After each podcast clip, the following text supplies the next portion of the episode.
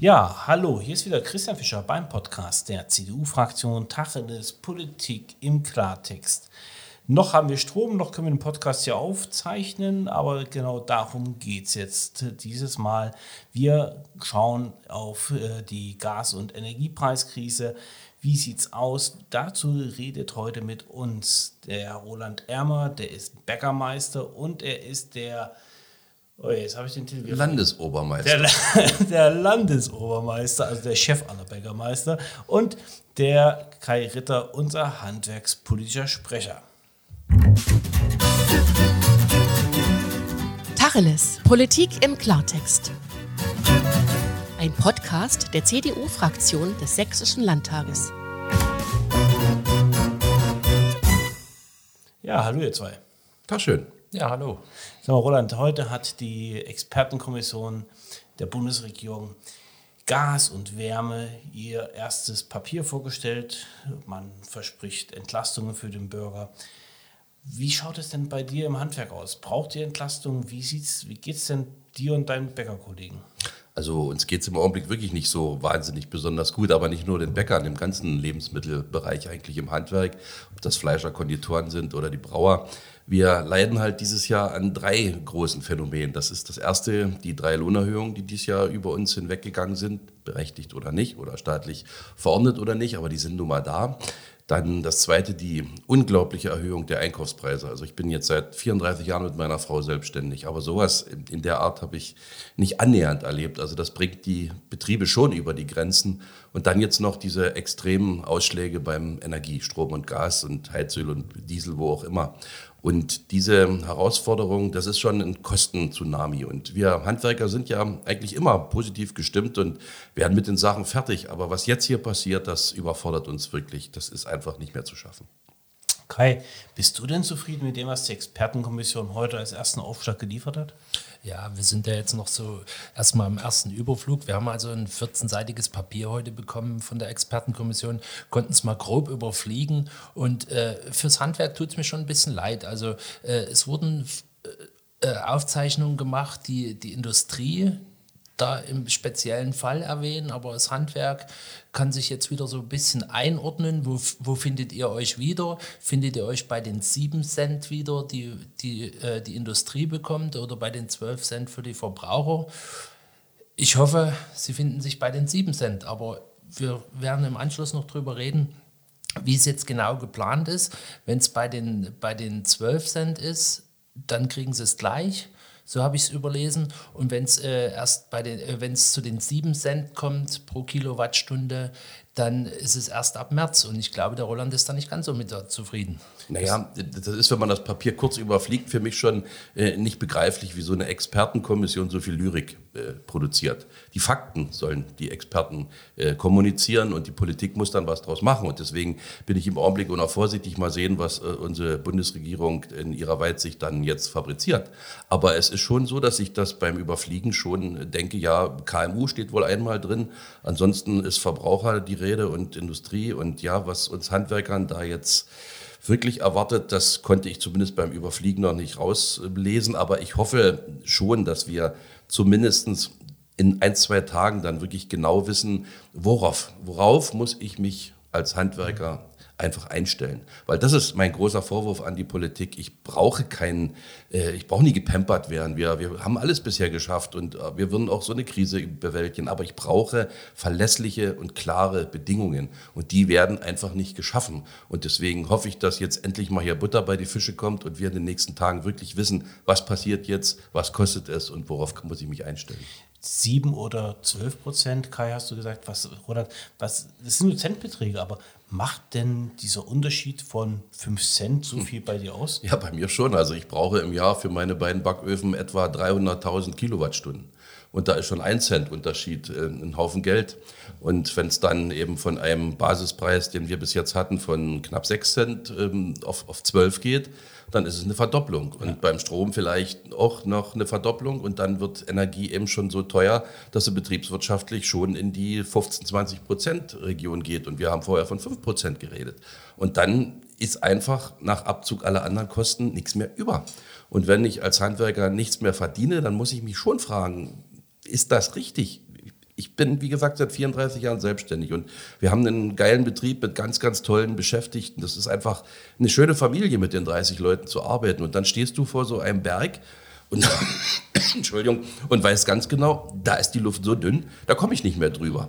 Und das, das macht einfach Angst und das, das, das macht auch ein bisschen ja, ärgerlich und vielleicht irgendwann auch ein bisschen wutig intern, weil man einfach sagt, ich kann nicht dafür. Ich habe nichts falsch gemacht, ich habe keine falsche Entscheidung getroffen als Unternehmen und trotzdem weiß ich nicht, ob es mich in einem Jahr noch gibt. Und deswegen nochmal mein Appell, ganz schnell hier ganz klare Regeln und vor allen Dingen unbürokratische Hilfen und nicht äh, wie beim Auszahlen von hier Corona-Lohnrückständen, die sind über ein Jahr draußen und, und so weiter und so fort. Wir brauchen schnell und wirklich ganz gezielt Hilfe und, und da müssen wir uns darauf verlassen können, dass wir die überhalten dürfen. Wenn ich nochmal einhaken kann, also wir, wir reden in Deutschland über einen Verbrauch im letzten Jahr von 1000 Terawattstunden Gas. Das ist also schon eine Hausnummer, ne? die, die wir bundesweit gebraucht haben. Und wenn der Roland jetzt sagt, also äh, ob ich nur 6,8 Cent bezahle wie bisher oder jetzt vielleicht künftig 12, diese Differenz ist schon das eine. Dann haben wir aber noch gar nicht über die, über die Zusatzstoffe gesprochen. Also der bäckt ja sein Brot nicht nur mit Gas, da gehört dann auch Mehl dazu, da gehört Zucker dazu und, und, und. Und diese Preissteigerungen sind ja dann noch gar nicht mit aufgerufen. Also unterm Strich ist es ja so, das Brötchen äh, gebacken kostet jetzt 50 Cent. Wie lange kannst du den Preis noch halten? Naja, das ist die Frage, ist nicht mal, wie lange kann ich den halten, sondern wie weit kann ich es treiben? Weil wir sind nun mal als Bäcker, Fleischer, Konditoren genauso den industriellen hergestellten Produkten ja im Markt ausgeliefert. Und wenn ein Supermarkt eben das Weizenbrötchen weiter stützt, kann's, kann der Supermarkt, der verdient wahrscheinlich am Klopapier genug im Augenblick, äh, dann haben wir das Problem, dass irgendwann der Preisunterschied so hoch wird, dass unsere Kunden auch sagen, Roland, ich würde gern dein Brötchen essen, aber Wochenende gönne ich mir es noch, in der Woche nicht. Aber dann wird es uns auch irgendwann nicht mehr geben und das wird nicht so ewig dauern. Deswegen auch hier nochmal mein ganz klarer Appell an alle Verbraucher in diesem Land. Gehen Sie zu einem Handwerker Ihres Vertrauens, kaufen Sie dort ein. Ansonsten gibt es uns bald nicht mehr. Und wenn es auch teurer geworden ist, wir wollen unsere Leute anständig bezahlen, wir müssen unsere Lieferanten bezahlen und ein bisschen was übrig bleiben sollte am Ende auch noch. Genau, darum geht's. Wenn du äh, jetzt mal schaust, das von, von den, äh, das, Kai, du hast ja richtig gesagt, es ist ja nicht nur der, der Strom, der teuer ist, nicht nur das Gas, das teuer ist. Äh, das, Roland, äh, du hast gesagt, auch die Zutaten sind teurer geworden. Ja. ja. Und zwar ja zum Teil wirklich extrem. Also wenn man Rapsöl sieht, da haben wir vor Jahr vor Weihnachten 62 Cent den Liter bezahlt, jetzt bezahlen wir 2,05 Euro. Hat sich das, denn in der Zeit in der Rapsproduktion was verändert? Es ist dasselbe Rapsöl, was es vorher Jahr gab. Und das, das war ja vorher Jahr gepresst. Klar kann es etwas teurer werden, Abfüllkosten höher, Transportkosten höher. Ja, lass das ein Drittel sein, aber doch nie das drei- oder vierfache. Mhm. Butter genauso. Wenn wir Butter jetzt 8,45 Euro fürs Kilo netto bezahlen, das war vorher Jahr vor Weihnachten 3,80 Euro. Ich muss jetzt Stollen backen, ich brauche knapp zwei Tonnen Butter. Ja, dann ist dieser Unterschied so eklatant, dass wir schon wieder Angst haben. Ja, was passiert, wenn wir die Preise dementsprechend erheben? Äh, Kosten äh, kaufen die Kunden immer noch den Stollen und so weiter. Also das sind, das sind einfach ein, ein Tsunami, der auf uns zurollt und der uns hoffentlich nicht überrollt. Und äh, wir haben ja keine andere Wahl. Ich habe eben lebenslang Bernsdorf mit meiner Bäckerei und kann nie sagen, ich verlagere die Produktion oder gehe woanders hin. Und ich will das ja auch gar nicht. Ich will ja mit meinen Leuten, mit meiner Familie zu Hause mein Geld verdienen. Und diese Unsicherheit, die sich da auftürmt, das macht einfach Bauchkrummeln und das ist nicht so richtig schön. Was tut denn ihr als Politik? Was tut die CDU-Fraktion? Also ich sage mal, wir haben natürlich jetzt erstmal auf den Bericht der Expertenkommission aus Berlin gewartet, um dann zu sagen, okay, wie können wir jetzt als Land beisteuern? Ne? Und wir haben jetzt schon seit langem unsere Forderung oder vielmehr die Forderung der Kammern. Es gab ja die, diesen, diesen großen Brief der Handwerkskammern, äh, in Verbindung Industriehandelskammer, Handwerkskammern in Sachsen und die DEHOGA, die haben so einen Forderungskatalog gemacht. Den haben wir also als CDU-Fraktion in Gänze unterstützt. Da wurde also dieser Gaspreisdeckel gefordert, der ja nun kommt. Der wird nicht das ist natürlich nur also der erste. Das ist ja eine, eine, Forderung, die habt ihr schon seit Wochen, Monaten. Ja, seit Monaten, eigentlich ja doch. Relativ schnell sind wir zu der Erkenntnis gekommen, dass nur ein Gaspreisdeckel die Chance, unsere Handwerksunternehmen äh, am Leben zu erhalten. Und da reden wir wirklich für am Leben zu erhalten. Wir, dass hier keiner mit Gewinn rausgeht. Ihr wollt einfach Ja, wir müssen überleben. Ich meine, was, was habe ich sonst? Ich habe meine Bäckerei, bin stolz auf die klasse Mannschaft und das geht ja vielen Kollegen in den anderen Handwerken genauso. Und das ist ja letzten Endes unser Lebenswerk. Und wir haben ja 1990 schon mal erlebt, was passiert. Ich bin seit 88 selbstständig. Wenn noch einmal alles, was du hast, waren andere Gründe und die waren auch positiv. Ich will da um Himmels Willen nie zurück. Aber wenn du auf einmal das, was du hast, merkst, ja, das, das ist jetzt nichts mehr wert, weil einfach die Zeit über dich hinweggeht. Aber wenn es jetzt mir unter den Händen zerrinnt, und ich weiß dann eben nicht, wie lange halte ich es durch mit meiner Liquidität und so weiter, die Leute zu halten. Und ich müsste vielleicht Menschen entlassen, die bei mir gelernt haben, das ist körperlicher Schmerz. Das, das ist einfach Mist, wenn man in so eine Lage kommt. Das, und das, und das macht mich so wutig. Das eigentlich. kann ich also zu 100 Prozent nachvollziehen, Roland. Aber du musst ja, die, die Nummer geht ja weiter, die ist ja dann noch nicht ausgestanden. Also es gibt jetzt den Bäcker vor Ort vielleicht nicht mehr, was ein Großkonzern, wie du gerade gesagt hast, jetzt weniger stört ja. verkauft sein Brötchen trotzdem noch an den Endverbraucher. Aber die, die Sachen, die ihr nebenbei noch macht, Vereine fördern etc., das fällt ja auch alles weg. Das Bäckerhandwerk ist ja nicht äh, umsonst im immateriellen Kulturerbe aufgenommen worden in Deutschland. Wir sind halt, ja, wir gehören zu der deutschen Kultur und jeder, der aus dem Ausland wieder zurückkommt aus dem Urlaub, der freut sich erstmal auf ein schönes Hackepeter-Brötchen und ein vernünftiges Brot, weil er das sonst woanders nicht ja. bekommt. Und klar fällt das weg. Oder die Gewerbesteuerzahlung zu Hause in unseren, in unseren Gemeinden, die Unterstützung von Feuerwehr. Wenn bei uns früh ein Feuerwehreinsatz ist, wen rufen sie denn an, ob er mal 200 Brötchen schmieren kann? Der Edeka nicht sondern das ist eher der Bäcker vor Ort. Und ja, genau das ist das, was alles wegbricht. Und das ist also nie bloß, dass es für mich persönlich schmerzhaft und, und, und schlimm ist, sondern ich glaube schon, dass auch diese Gesellschaft viel verliert, wenn, wenn Handwerk stirbt. Und ähm, gerade das macht, macht ja diesen, diesen Charme auch aus. Wo wird man nur bedient? Wo kann man nur mit einer Verkäuferin snacken? Das ist ja schon nicht mehr viel. Und äh, insofern hoffe ich und bin ja natürlich immer optimistisch. Das geht schon, irgendwie kriegen wir das hin. Aber die Unterstützung aus Politik und vor allen Dingen auch von den Verbrauchern sind, ist einfach dringend notwendig. Und deswegen, ich sage das auch immer so ein bisschen flapsig, es hilft jetzt nicht bloß die Bäcker zu retten, auch das Umfeld, die Kunden, die müssen genauso gerettet werden, wenn die nicht mehr einkaufen kommen. Die, haben, die, haben, auch kein, die, die haben auch kein Geld mehr. Ja, genau. Aber äh, hast du Verständnis für, für ähm, den Endverbraucher, der sagt, Mensch, Roland, deine Brötchen sind lecker, aber ich gehe jetzt zu Edeka, zum Netto, wo auch immer? Ja klar, habe ich, verstehe ich das. Das ist doch, das ist ja einfach eine, eine materielle Notwendigkeit. Ja. Jeder kann seinen, äh, seinen Euro bloß einmal ausgeben. Und wenn er es halt für Energieabschlag aufwendet, dann fällt halt vieles andere weg. Und das fällt ja wahrscheinlich genauso gut den Gaststätten auf die Füße und, und, und allen anderen.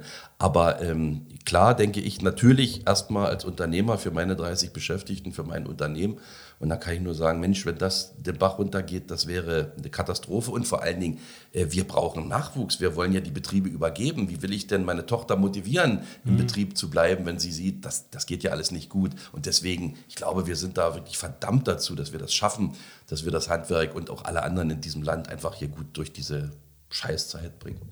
Eine Frage einfach zum, zum Verständnis. Äh, Roland, wie schafft es der Supermarkt mit diesen Industriebrötchen, die der da anbietet, so günstig zu sein? Naja, erstens ist es ja eine Mischkalkulation. Also mhm. keiner von uns kann, glaube ich, äh, nachvollziehen, wie genau die Preisbildung in, einer, in einem Großmarkt funktioniert. Und wenn ich halt an anderen Produkten eine sehr gute Marge habe, kann ich das natürlich genauso mhm. an anderen wieder drauflegen. Machen wir ja auch. Also eine Torte kann nie das kosten, was sie kostet. Die subventioniere ich ja mit Brot- und Brötchengeschäft bei mir im Betrieb auch. Aber für uns ist halt das Problem, dass wir als Handwerksbetrieb etwa die Hälfte des Umsatzes an Lohnkosten haben. Mhm. Und ein Industriebetrieb, der eben mit mit einem Mann in der Stunde, was weiß ich, wie viele tausende Brötchen herstellen kann, da ist dieser Kostenanteil viel, viel, viel, viel, viel geringer. Wie genau weiß ich nicht, aber da wird wohl äh, vielleicht nur ein Zehntel davon da sein.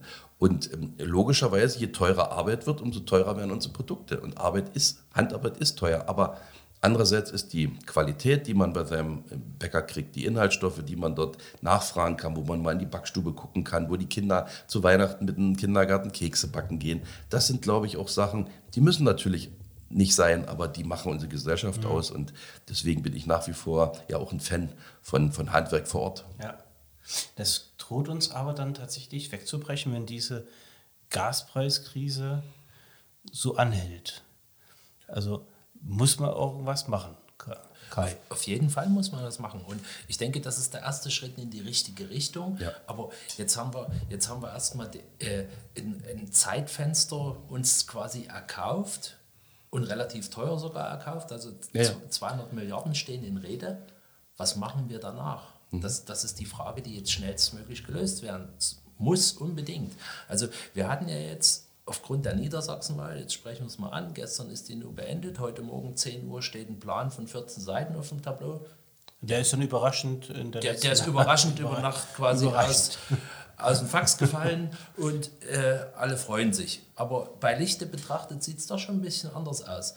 Äh, wir haben jetzt eine, eine Nord Stream 1 Leitung, die kaputt ist, eine Nord Stream 2 Leitung, die ebenfalls kaputt ist. Wo kommt bitte schön das Gas her, was nächstes Jahr Roland als Bäcker und alle anderen sächsischen Bäcker und äh, äh, Handwerksbetriebe brauchen?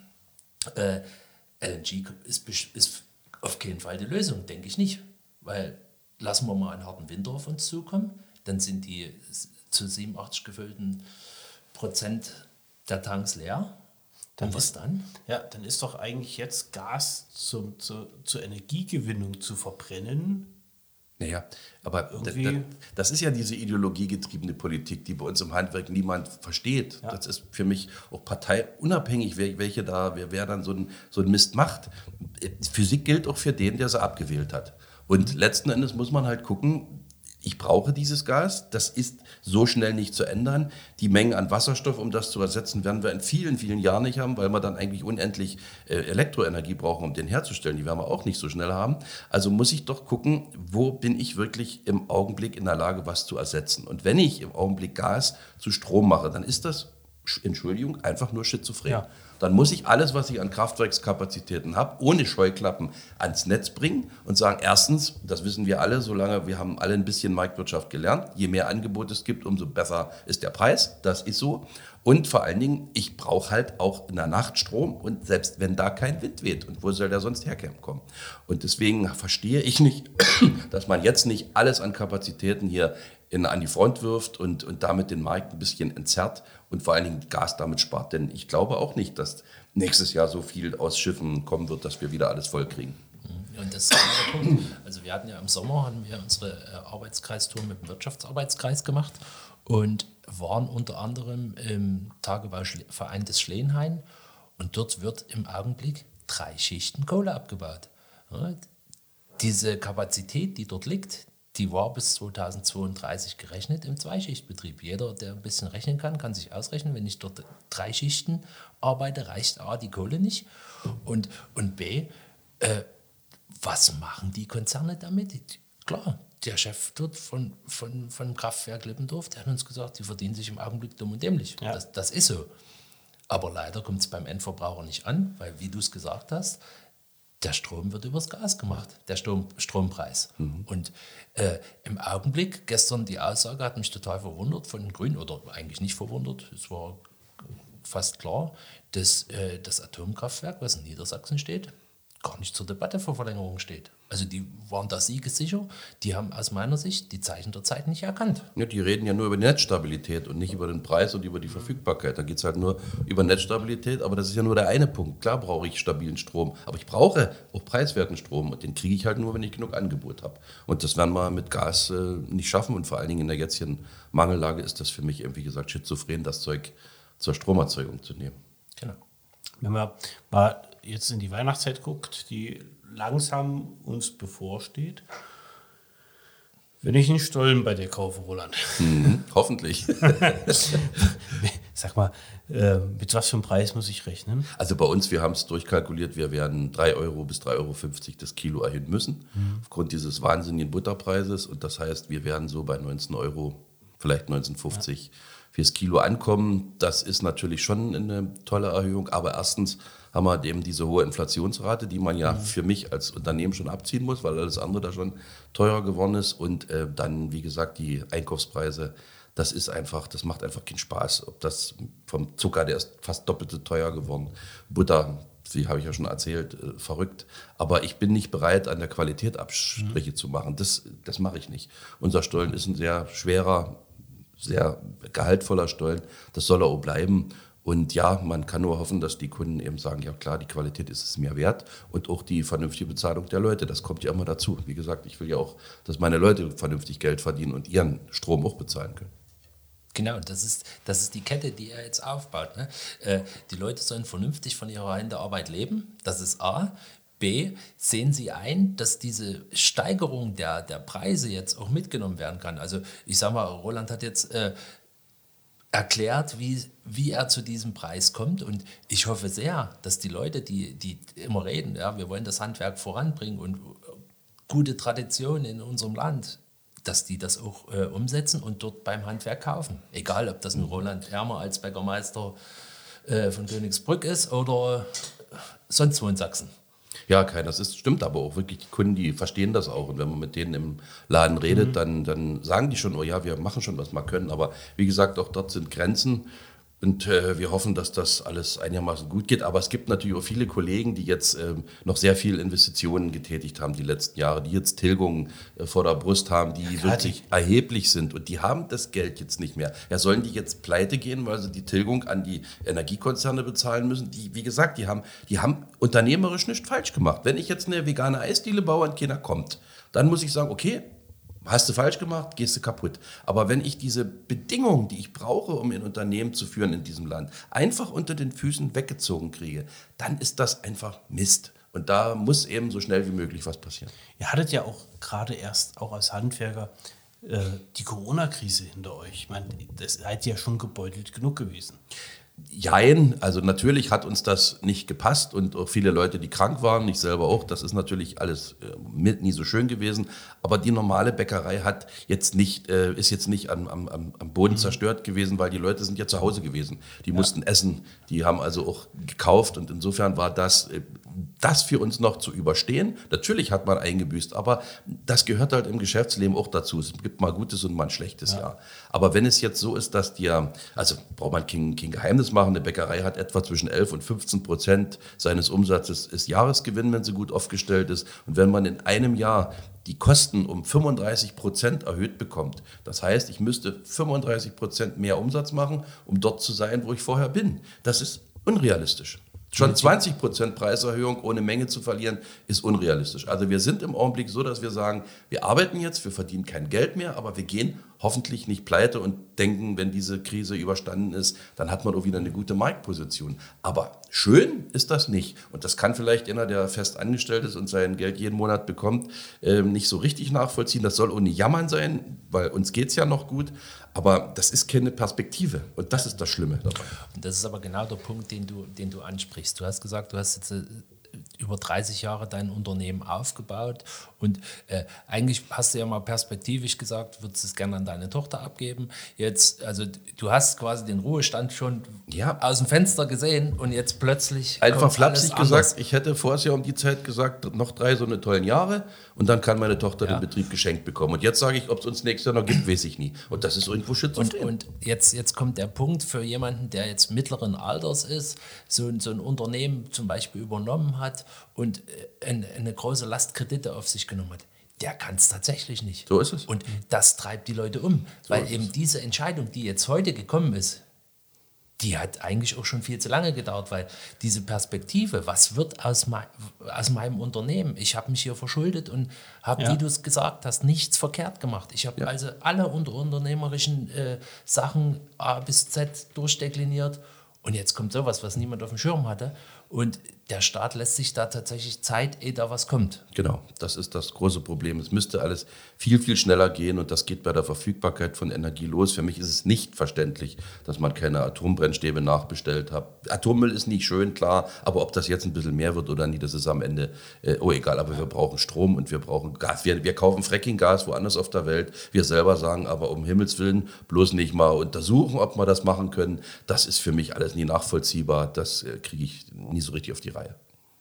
Ich glaube, in Niedersachsen ist noch irgendwie das Potenzial für Fracking Gas gewesen, oder? Ja, ja, für 30 Jahre, glaube ich. Aber das ist ja, das machen wir Deutschen ja nicht, sollen die anderen machen. Mhm. Ja, wir, wir holen jetzt quasi äh, mit, über einen großen Teich das Flüssiggas.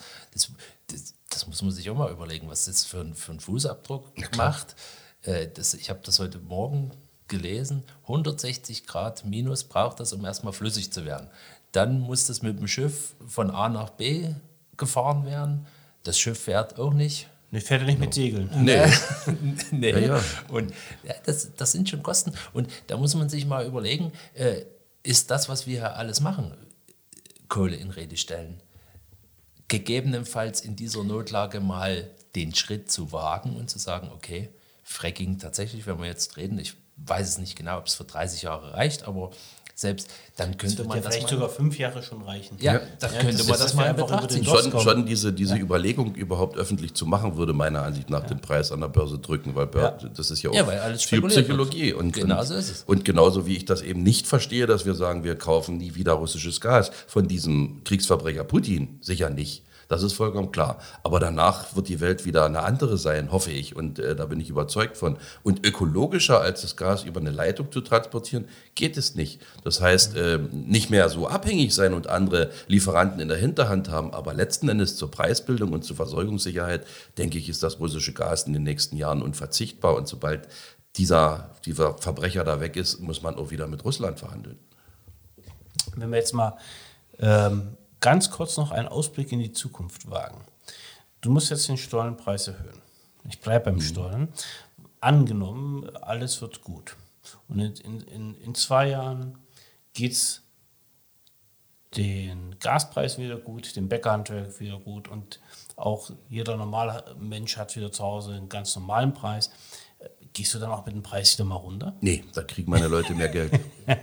Das ist für mich das, das Hauptziel, dass ich also auch meinen, meinen Leuten mehr bezahlen kann, dass wir an öffentlichen Dienst werden wir nie rankommen, aber dass wir wenigstens in, in, in vernünftige Regionen kommen. Und wenn eine Regierung zum Beispiel jetzt den, die Erwartungshaltung weckt, 3000 Euro Energieprämie steuerfrei auszuzahlen, dann würde das für mich 90.000 Euro bedeuten bei 30 Leuten. Ja. Das ist irrealistisch, das kann ich nicht. Also das ist völlig ausgeschlossen, so viel Liquidität aus dem Betrieb ziehen. Aber vielleicht kann ich es, wenn die Preise dann bleiben und die Kosten runtergehen. Und ich würde mich freuen, wenn ich das tun kann. Und selbstverständlich wäre ich auch froh, wenn ich wieder alleine ein bisschen Geld verdienen würde. Das gehört dazu. Aber äh, ich glaube, dass, dass wir im Handwerk noch viel nachzuholen haben bei der Bezahlung. Und das können wir halt nur, wenn wir es verdienen. Und äh, das ist das A und O. Ja, das ist dann unsere Aufgabe als Politik. Also wir haben ja gesagt, wir unterstützen euch jetzt schon bei der überbetrieblichen Lehrunterweisung, dass wir diese Kosten Ja. als Land übernehmen. Und das ist eine wichtige Sache, wo man sagen kann, perspektivisch gesehen hat auch dieser Handwerksberuf wieder Zukunft. Und äh, da müssen wir jetzt erstmal durch dieses Tal mit dem Gas kommen. Und dann, wenn sich wieder auf normales Level eingepegelt hat, wo ich also dir vollkommen zustimme, dass wir das hoffentlich bald wieder erreichen, dass, dass der Handwerksberuf tatsächlich wieder an Attraktivität gewinnt. Ja, also es macht vor allen Dingen ja auch wirklich Spaß. Also ist, das Backen ist geil und wenn man so eine Bäckerei hat und früh das, das tolle Zeug aus den Öfen zieht, das ist einfach, das ist einfach klasse. Und das macht ja auch jungen, jungen Leuten Spaß. Und meine Tochter wird, freut sich ja auch, den Betrieb äh, mit mir zusammenzuführen und ja auch in die Zukunft zu führen. Und insofern, äh, ja, uns würde viel, viel fehlen, wenn Handwerk, wenn es das nicht mehr gäbe. Und das ist, gilt für alle Gewerke. Wenn man mal in eine Tischlerei geht, wie schön riecht frisches Holz, wie, wie toll ist das, wenn man sagt, den Tisch habe ich gemacht. Und, ähm, und deswegen bin ich wirklich absoluter Fan von Handwerk und das geht, die ganze Gesellschaft an. Wir müssen nicht alle studieren und dann keinen Abschluss machen, sondern wir sollen dann lieber einen Meister machen, einen Betrieb übernehmen und diese Gesellschaft auch da hervorbringen, weil auch wir tun unheimlich viel für die, für die Gesellschaft. Ich glaube, das ist ein schönes Schlusswort, oder Kai? Ja, sehr gutes Schlusswort. Und äh, ich freue mich ja, dass wir, dass wir jetzt nicht in, in Bäckerwerbe-Podcast gemacht haben, sondern dass wir nochmal am Schluss, Roland, danke dir, dass du nochmal über alle Gewerke drüber gegangen bist und gesagt hast, ja, es ist, trifft für alle zu. Es ist am Ende, na klar, der Fleischer, der Tischler, der Zimmermann etc., wie sie alle im Handwerk aufgestellt sind. So ist es. Gutes es gibt über, über 130 Lehrberufe im Handwerk, da ist für jeden was dabei und alle, jeder Beruf macht für sich genommen bestimmt richtig Spaß. Super. Dann vielen Dank euch, dass ihr dabei wart. Ähm, auch euch, äh, dass ihr zugehört habt. Äh, hier war Christian Fischer vom Podcast der CDU-Fraktion Tacheles Politik im Klartext. Und mit mir waren zusammen der Roland Ermer, der äh, Bäckermeister ist und der Landesobermeister.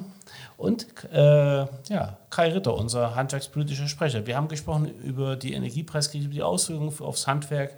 Und wenn es euch gefallen hat, äh, empfehlt unseren Podcast weiter, hört uns das nächste Mal wieder zu und bis dann.